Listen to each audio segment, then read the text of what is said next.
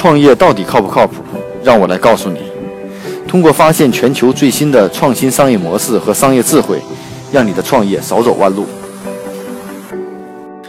大家好，今天跟大家分享的这个创新的商业模式呢，也是当下比较热、当前比较热点的话题。关于这个自动贩卖机，还有这个无人的这种，就是叫智人呃无能无人售无人的便利店啊。那我们知道，在国内最近像。呃，推出了一些像宾果盒子也好，还有一些未来商店也好，无人便利店已经是非常火爆。然后呢，自动贩卖机呢，很多项目也开始自动贩卖机。自动贩卖机的这种产品种类也是，呃，百花齐放，各种都有。那在美国呢，最近有家公司呢也蛮有意思的，原来是一家医疗公司，它推出了一个自动贩卖机呢，叫。American Green 推出了这种自动贩卖机，可以售大麻。啊，除了在这个自动贩卖机上可以选择原饮饮料、零食以外，还可以选择大麻。啊，然后呢，那我们今天举这个例子，主要大家讲述什么样的一个呃什么样的一个模式呢？就说是这个。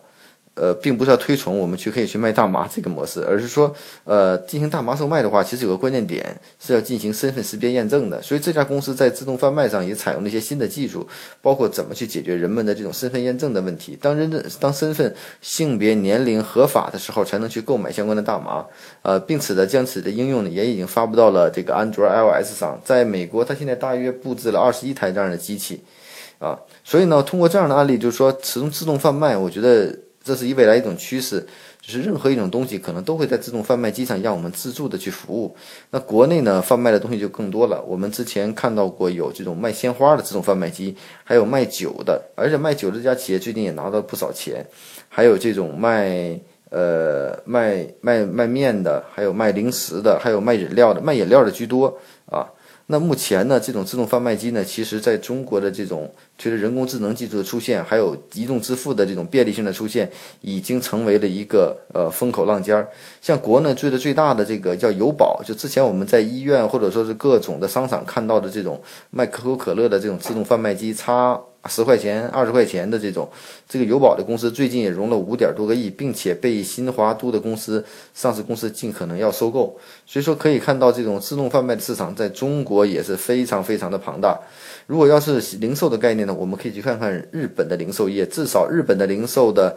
概念，新零售应该在三点零的阶段，中国还处在一点零的阶段。仅日本的新零售的这种自动贩卖机就达三百万多万台，而在中国的保有保有量远远不止这些。目前在中国主要集中在华南的地区居多，在华北和华中还是处于这个待开发的地区啊。那目前在我们的身边，我们会看到很多自动贩卖的一些例子，比如说在我们的众创空间就会有这种无人的这种零食架。之前我们分析过一个案例，这个零食架在售卖的过程中出现什么样的问题？然后还有自动贩呃自动卖盒饭的啊，还有自动卖呃就是各种的这种零食用品的，还有自动卖面膜的、卖美容品的都有。啊，那现在呢，最大的突破点就在于移动支付的发出现，及人工智能技术的出现，所以造成了很大的这种突破点。那我们之前呢也考察过这种富士康，富士康有个下属企业也是做这种自动贩卖机的。目前呢，这个公司在富士康的这种全国的园区，它已经有六千四百多台，就富富士康自己在试用，而且现在已经很多厂商、很多零售商向富士康订用这样的机器，预计今年的两万台很快就要销售一空。啊，那自动贩卖机呢，无论在技术上，还是在这个呃这个移动的支付上，都已经达到了这种是没有障碍的阶段。所以说，我们看到下一个风口，这种自动贩卖机啊，将是一个新零售的一个转折点。也许以后你可能买个自动呃自动贩卖机放在不同的场所，每台贩卖机一个月有个呃上万的一个收入啊，那你也是不错的一个生意。至少你不用去需要人去来解决这样的问题。关于创业不靠谱，更多的。文字资讯，请关注技术帮的微信号，啊，技术帮零零幺。